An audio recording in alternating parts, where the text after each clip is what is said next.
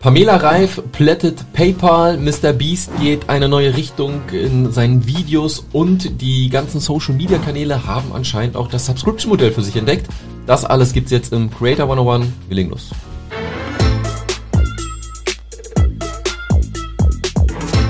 Neben den Oscars möchte Sascha auch den Award von den Video Days erhalten und dementsprechend brauchen wir unbedingt Subs auf unserem Kanal. Dementsprechend bitte liken, subscriben, verteilen und wenn ihr mehr News zur Creator-Szene erfahren wollt, Sascha, wo geht's hin? creatorsnippet.de, unser Newsletter, ganz einfache Landingpage äh, eintragen und dann einmal in der Woche auf jeden Fall ein paar News erhalten, was in der Creator-Szene abgeht und auch auf LinkedIn Sebastian suchen, der ist da auch aktiv. Ihr habt also mehrere Anlaufpunkte, wo ihr uns findet und wo ihr Sachen zur Creator-Szene findet. Deswegen schaut da unbedingt vorbei. Und ich würde sagen, wir legen mit dem ersten Thema los. Es geht um Pamela Reif, die es geschafft hat, PayPal lahmzulegen. Und das nicht zum ersten Mal, nein, zum zweiten Mal. Was steckt dahinter? Äh, es ist vielleicht noch ein bisschen hin, aber in den Läden gibt's auch schon allerlei Weihnachtszeugs, was man kaufen kann. Eine berühmte Lebkuchen ist, glaube ich, schon seit Juli bestimmt wieder in den Regalen von den Supermärkten. Und Pamela macht einen Adventskalender. Das macht sie nicht zum ersten Mal, das hat sie schon ein paar Mal gemacht.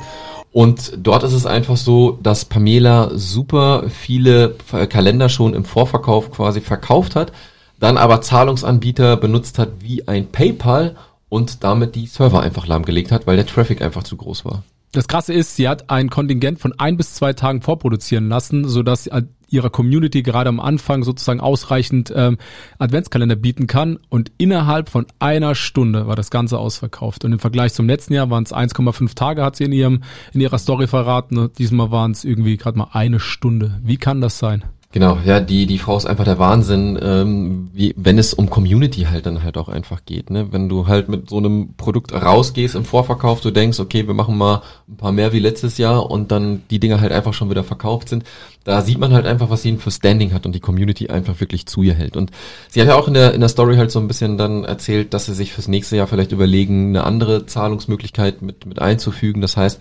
Vorbestellungen über E-Mail, damit das alles einfach sanfter abläuft und die Server nicht abgestürzt sind, weil es gibt bestimmt auch ein paar Leute, die frustriert darüber waren, dass das dann halt wirklich nicht funktioniert hat.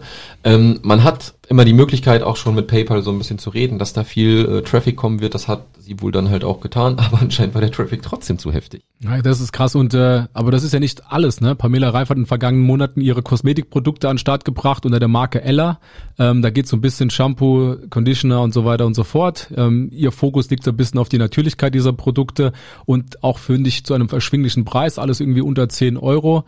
Aber das zeigt einfach nur, wie krass sie ihr Imperium aufbaut, aufbauen möchte, beziehungsweise auch expandieren möchte. Und das ist ein, wir haben das in unserem Video ja schon veröffentlicht. Ich glaube, damals hat sie an die sieben bis acht ähm, Einkommensquellen gehabt. Jetzt erweitert sie diese um eine weitere. Und äh, die Frage ist, wann hört das auf und wo hört das auf? Darüber diskutieren wir äh, sehr, sehr oft, denn wir haben ja auch schon mal die Frage gestellt, wer wird der nächste Mr. oder Mrs. Beast? Und sie hat eigentlich wirklich das Potenzial, vielleicht nicht in die Sphären zu kommen, aber auf jeden Fall im deutschsprachigen Raum ein richtig gutes Business aufzubauen. Und da ist die Frage dann halt wieder, wenn wir uns angucken, dass wirklich richtig krasse, erfolgreiche Creator, nicht nur was Community-Aufbau betrifft und Views betrifft und Subscriber betrifft, sondern auch die richtig gutes Geld verdienen, dass sie sich auf ein Thema fokussieren und das dann knallhart durchziehen, ohne dann halt noch an verschiedenen Punkten irgendwie abgelenkt zu werden. Jetzt ist es so, dass die Zielgruppe von Pamela weiblich ist und in dem Sportsegment halt ist. Und in dem Video, was du gerade angesprochen hast, haben wir auch die unterschiedlichsten Einnahmequellen benannt, wie ihre Fitnessriegel oder auch andere Fitnessprodukte. Dann gibt es das äh, Kochbuch, dann gibt's ihre App, jetzt gibt's diese ELA, was sehr viele Einkommensquellen sind. Und man soll ja auch diversifizieren. Die Frage, die wir uns natürlich nur stellen, was würde passieren, wenn Pamela mit dem Mindset daran geht und sagt, ich möchte die Fitnessbranche mit meinem Fitnessprodukt, mit meinen Fitnessriegeln, mit meinen Eiweißriegeln dominieren und nicht nur ein Teil davon sein, sondern wirklich die Fitness-Brand in, in Supplements zu werden, Nummer eins in Deutschland, weil du kannst ja auch, und das hat sie ja auch, unterschiedliche Riegel, Geschmackssorten, du kannst aber noch viel weiter gehen und weitere Supplements hinzufügen. Vielleicht ist der Markt nicht groß genug, aber nur eine Sache von denen, die sie macht, dann halt auch. Was wäre dann möglich? Ja, du sprichst schon von ein bisschen von Next Level, was wir auch mit Mr. Beast gleich im äh, unseren zweiten Punkt dann haben. Aber Mr. Beast, wie du es gesagt hast, der denkt ja schon wirklich in den Eintritt mit seinen Feastables in den Schokoladenmarkt. Er möchte da wirklich einen Impact schaffen, dass er sagt, okay, ich konkurriere gegen die bereits bestehenden Marken. Mit einer Fragestellung ist er genau darauf hinaus, ne? Möchte Pamela Reif sozusagen darüber hinaus auch noch ein bisschen Impact erzeugen. Genau, also haben Ihre YouTube-Videos noch in 20 War äh, Jahren Relevanz? Fragezeichen, weiß man nicht. Also funktionieren die Produkte auch ohne Pamela?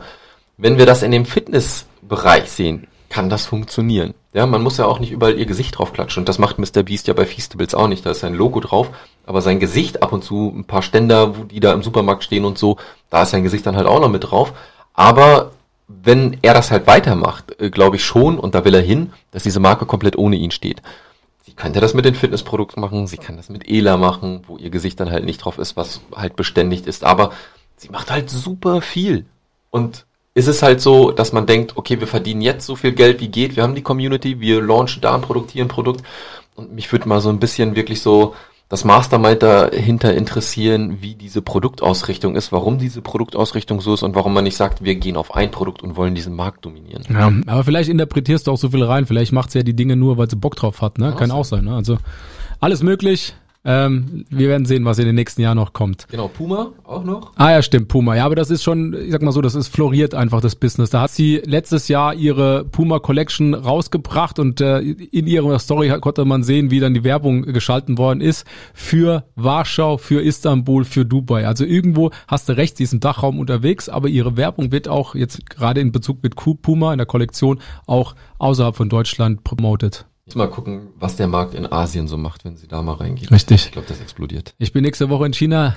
Kann ich mal gucken, mal gucken ob da irgendwo ein Pamela-Foto ist. Oder frag doch mal die Chinesen, ob sie Pamela Das ist ein guter Punkt. Ich mach vielleicht, kann ich einen Shot draus Ja, machen. mach okay, nächster Punkt. Mr. Beast. Mr. Beast mit seinem Video letzte Woche hat aus unserer Sicht so ein bisschen ein neues Zeitalter ist vielleicht zu weit, aber könnte damit eine neue Ära sozusagen schaffen ähm, mit Bezug auf Storytelling und mit Bezug auf Gamifizierung. Was steckt dahinter? Genau, man hat äh, in den letzten Videos schon so ein bisschen gesehen, sein Format und äh, wo ich mir die Videos angeguckt habe, habe ich gedacht, ich spiele Super Mario. Denn wenn wir uns mal so ein bisschen angucken, wie er das Ganze aufgebaut hat in seinen neuen Videos, ist es so, er verteilt ja gerne auch mal Geld, ne, dass man Geld gewinnen kann. Und ganz früher ist er einfach irgendwo hingegangen, dann gab es eine Challenge, die du machen konntest. Hier ist ein Kreis, wenn du über den Kreis rauskommst, dann hast du verloren. Solange du 30 Tage drin bleibst, kriegst du dann irgendwie 100.000 Dollar oder noch mehr.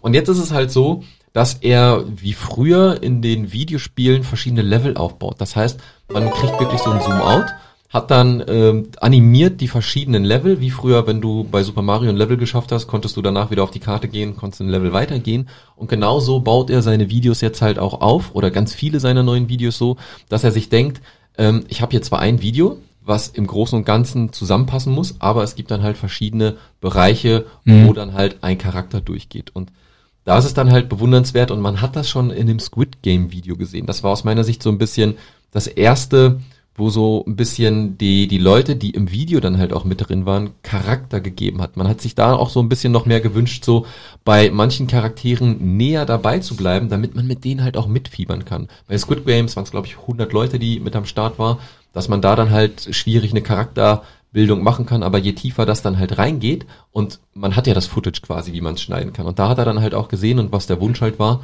die Leute wollen jemand in dem Video haben, wo man mitfiebert, wo man Sympathie aufbaut und das hat das letzte Video super gezeigt. Und da muss man einfach mal in die Kommentare gehen. Da hat er halt auch verschiedene Level aufgebaut, wo äh, die Person dann ähm, ja durchgehen musste, eine Challenge quasi schaffen musste.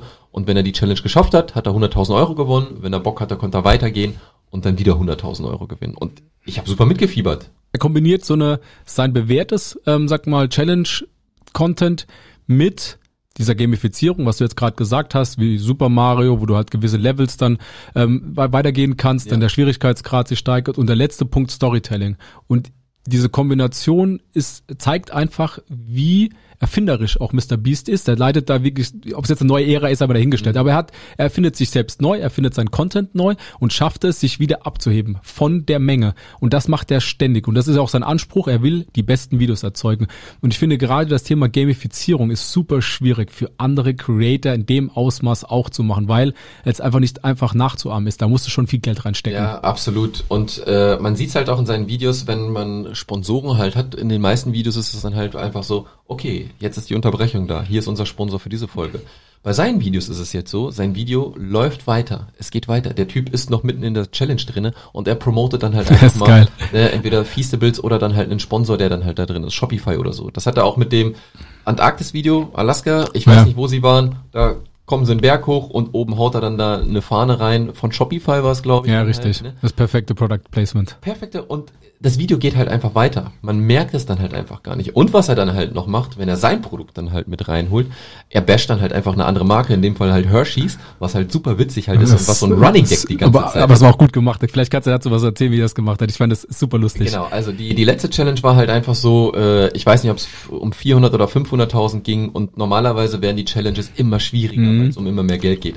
Und Mr. Beast hat nur zu dem Typen halt gesagt von wegen, das wird das Einfachste. Und er hat ihm einfach mal vertraut, ist mitgegangen quasi und er so, hier ist die Challenge, hier ist eine Tafel von Hershey's, hier ist Feastables. Du kannst jetzt eine aussuchen, welche die richtige ist und äh, wenn du die richtige wählst, bekommst du halt diese 500.000. Ja, was war die richtige natürlich? Äh, Feastables. Ja. Perfektes Product Placement. In einem anderen Video wird ein kompletter äh, Süßigkeitenautomat mit Hershey's Produkten geschreddert.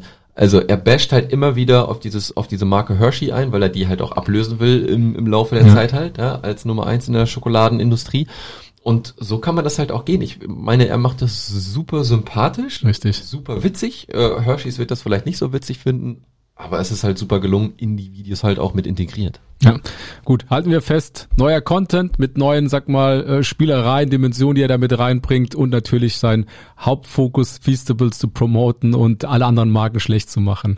Ja, ich, jetzt also fällt mir gerade ein, wir brauchen auch irgendwas, ne, so, was wir dann nehmen können. Also hier, hier, hier wäre noch Platz für ein gewisses Product Placement. Ja, nehmen wir auf jeden Fall an, äh, wir würden auch äh, in unserer sympathischen Art und Weise dann auch irgendeine andere Marke dissen, gar kein Problem. ja, also auf jeden Fall, wenn ihr mit uns zusammenarbeiten möchtet und auch dieses Potenzial in diesem diesem Projekt seht. Ne? Der Tisch hat Platz. Wir haben hier ein bisschen äh, zwar Gläser stehen, aber das hat nichts zu bedeuten. Von daher immer melden. Okay. Und letzter Punkt ist, dass TikTok ein Abo-Dienst testet und damit eigentlich versucht gleichzuziehen mit YouTube, Meta Verified und was es sonst noch gibt. Ja, äh, Elon Musk hat's vorgemacht, äh, super Hate dafür abgekriegt, äh, dass die Plattform ein Subscription-Modell eingeführt hat. Und aus meiner Sicht ist es so, ist es gar nicht verkehrt, ein Subscription-Modell einzufügen. Ich finde, YouTube hat es als super smart gemacht, äh, 11,99 Euro und du siehst keine Werbung mehr. Ich benutze das seit drei oder vier Jahren. Bin ich Abonnent, weil ich keinen Bock auf die Werbung habe, die zwischendurch kommt, weil sie mich einfach wirklich nervt. Mhm. Ja. Und da finde ich das Werbemodell für den Konsumenten richtig gut. Wenn wir uns das Ganze mal so ein bisschen aus Creator-Sicht anschauen, hat Meta aus meiner Sicht da nicht so einen guten Move gemacht, denn die verteilen einfach nur die blauen Haken ohne irgendwelche Benefits halt für die Creator. Mhm. Elon Musk hat gesagt, wenn ihr den Haken habt, dann habt ihr auf jeden Fall mehr Reichweite. Und wenn YouTube mir jetzt sagen würde, als Creator oder Instagram oder Facebook, wenn du 5 Euro oder 10 Euro oder 15, was auch immer im Monat bezahlst dafür, ähm, dass du hier so einen Haken hast und ein Abonnement und dafür deine Beiträge dann mehr ausgespielt werden. Als Creator wäre ich auf jeden Fall bereit dafür, halt auch Kohle zu bezahlen. Ja, jetzt würde ich dir kurz ein paar Zahlen, Daten, Fakten mhm. sagen und dann würde ich dir eine Frage stellen. Also YouTube, die verlangen 11,99 Euro. Die haben ähm, 80 Millionen Nutzer, die das nutzen, machen 40 Milliarden Umsatz. Alles klar. Jetzt haben wir Meta. Ich glaube, die verlangen 11,99, also, also ist immer US-Dollar in dem Fall, pro Monat. Ähm, wie du es gesagt hast, gibt nur den Haken mit wenig Funktion. Twitter, glaube ich, 8 Dollar, also 9, 7,99. Die möchten aber jetzt das Ganze nochmal unterteilen in verschiedene Modelle. Das heißt, es gibt ein Basic und ein Premium und das unterscheidet sich daran, wie viel davon angezeigt wird. Und TikTok, die haben jetzt im Raum stehen 5 Dollar. Alles klar. Jetzt sage ich, jemand, der YouTube guckt, der ist ja echt genervt, weil wenn er sich halt irgendwie so eine äh, Education, sonst irgendwas anschauen möchte, dann nervt die Werbung. Mhm. Aber bist du bereit, einen gleichen Betrag zu bezahlen für Meta oder TikTok im Vergleich zu YouTube oder Spotify, wo du wirklich einen Mehrwert bekommst oder Netflix? Auf gar keinen Fall. Siehst du? Äh, ja, das und ist aber, ich glaube halt, es gibt trotzdem einen Anteil davon und die werden sich bestimmt ausgerechnet haben, wie viel das ungefähr sein mhm. könnte.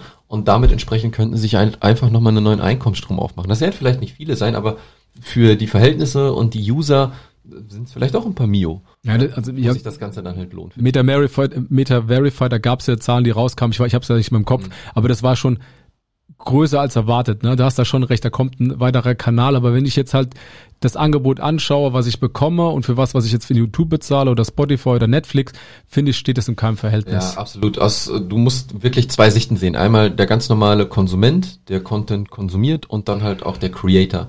Bei YouTube ist es so, ich bezahle dafür als Konsument, dass ich keine Werbung sehe. YouTube könnte theoretisch auch noch ein Abonnement für Creator einfügen, wo sie dann halt wirklich sagen, wenn du jetzt fünf oder zehn Dollar bezahlst als Creator, werden deine Videos besser ausgespielt. Und ich würde das bezahlen. Ich will besser ausgespielt werden. Gar keine Frage. Ich muss mhm. da dann halt mitgehen. Da würden die auch nochmal richtig Kohle machen. Keine Ahnung, ob da nochmal was kommt. Und das ist ja, was Elon Musk dann halt bei, bei, bei Twitter macht, ja, bei XX, ja, ja, wie er es ja. nennt so. Er sagt, hier, du bist Creator, hier ist der blaue Haken, dafür kriegst du Benefits, deine Beiträge werden besser ausgespielt. Und das ist dann ein Punkt, wo man dann bereit ist, zu, was, zu bezahlen, aber nicht im Vergleich, was wir jetzt gerade ja. gesagt haben mit den Werbeeinblendungen, die dann weniger werden oder ganz Absolut. ausgelöscht sind. Absolut. Gut, letzter Punkt, Ali Abdal, da gibt's ein Update. Wir hatten ja den Newsletter dann erhalten diesen Sonntag und dort hat er noch ein bisschen Update gegeben zu seinem, sag mal, Vorhaben, aus London auszuziehen. Wir hatten ja letztes Mal ein bisschen vage Behauptungen aufgestellt. De facto ist es wirklich so, Ali Abdal wird London verlassen. Er hat sein, äh, sein Apartment gekündigt und äh, seine Intention ist halt wirklich eine digitale Nomade zu, äh, Nomade zu sein. Vor dem Hintergrund, er hat gesagt, er möchte nicht immer dieses, diese Fallback-Solution haben, nach Hause zu kommen nach London. Er möchte halt wirklich Abenteuer genießen und nicht wissen, wo es als nächstes hinführt. Ja, dann ist er auf meinen Spuren quasi von vor ein paar Jahren auf jeden Fall, denn ich habe auch dieses digitale Nomadenleben gestartet, aber ich habe hier nicht alles irgendwie gekündigt und so und deswegen bin ich vielleicht auch wieder hier gelandet. ja, äh, aber ist auf jeden Fall interessant, denn er hat ein Unternehmen, was mehrere Millionen Euro Umsatz macht. Die haben vor Ort quasi alles gemacht. Sie haben auch mit Freelancern gearbeitet, mhm. die nicht in, in London halt waren. Und jetzt ist das ganze Team halt komplett remote aufgestellt. Sie werden sich alle drei Monate mal treffen und das haben wir auch schon besprochen. Ich glaube, für kreative Sachen ist es super wichtig, dass man sich auch mal trifft und Sachen in einem Raum bespricht und Ideen weiterspinnt und das dann auch über mehrere Tage vielleicht, so dass dann halt wieder neue Ideen entstehen und alles andere, was Videoschnitt und so weiter und Newsletter schreiben und so, das ist alles prädestiniert für Remote-Arbeit. Ja, also ich, ich, aber ich bin gespannt, halt, ob er es schafft, hat wirklich sein Business so am Leben zu halten als als digitale, digitale Nomade im Vergleich zu früher, wo eine gewisse Routine und eine Kontinuität hat. Ja, die, die Frage wird halt sein, wie wird er reisen? Wird er wirklich Woche hm. von Woche irgendwo rumreisen? Ich habe wirklich gelernt, wo ich gereist bin, äh, dass wenn ich ein Monat oder zwei Monate in einer Location bin, dass das super ist. Wenn ich schneller reise, es ist Katastrophe, weil du brauchst deine Routine. Du willst wissen, wo du ins Gym gehst, du willst wissen, wo du hm. essen gehst, wie du morgens aufstehst, was du machst über den Tag. Und wenn du erstmal so eine kleine Umgebung geschafft hast, dann ist das, glaube ich, super. Also, wenn er das hört, ich rate dir, bleibt drei Monate an einem Ort. Ja. ja. Weil das ist vor allem dann halt auch für die Produktivität halt super wichtig. Ja, genau. Gerade weil er ein Produktivitätsguru ist, wird er das, glaube ich, ja, machen. Bin ich gespannt. Okay, ich habe von Werbung gesprochen. Viel zu werben haben wir ja nicht, aber es gibt einen, einen ein großes Thema. Wo gibt's die News eigentlich zur Creator-Szene? Genau, der einzige und äh, der einzig wahre vor allem äh, Newsletter, äh, creatorsnippet.de. Ähm, dort äh, kriegt ihr einmal in der Woche News zur Creator-Szene. Sebastian auf LinkedIn folgen, da gibt's auch ein bisschen Content. Und ansonsten war's das. Wir sehen uns beim nächsten Mal. Vielen Dank. Tschüssi. Ciao.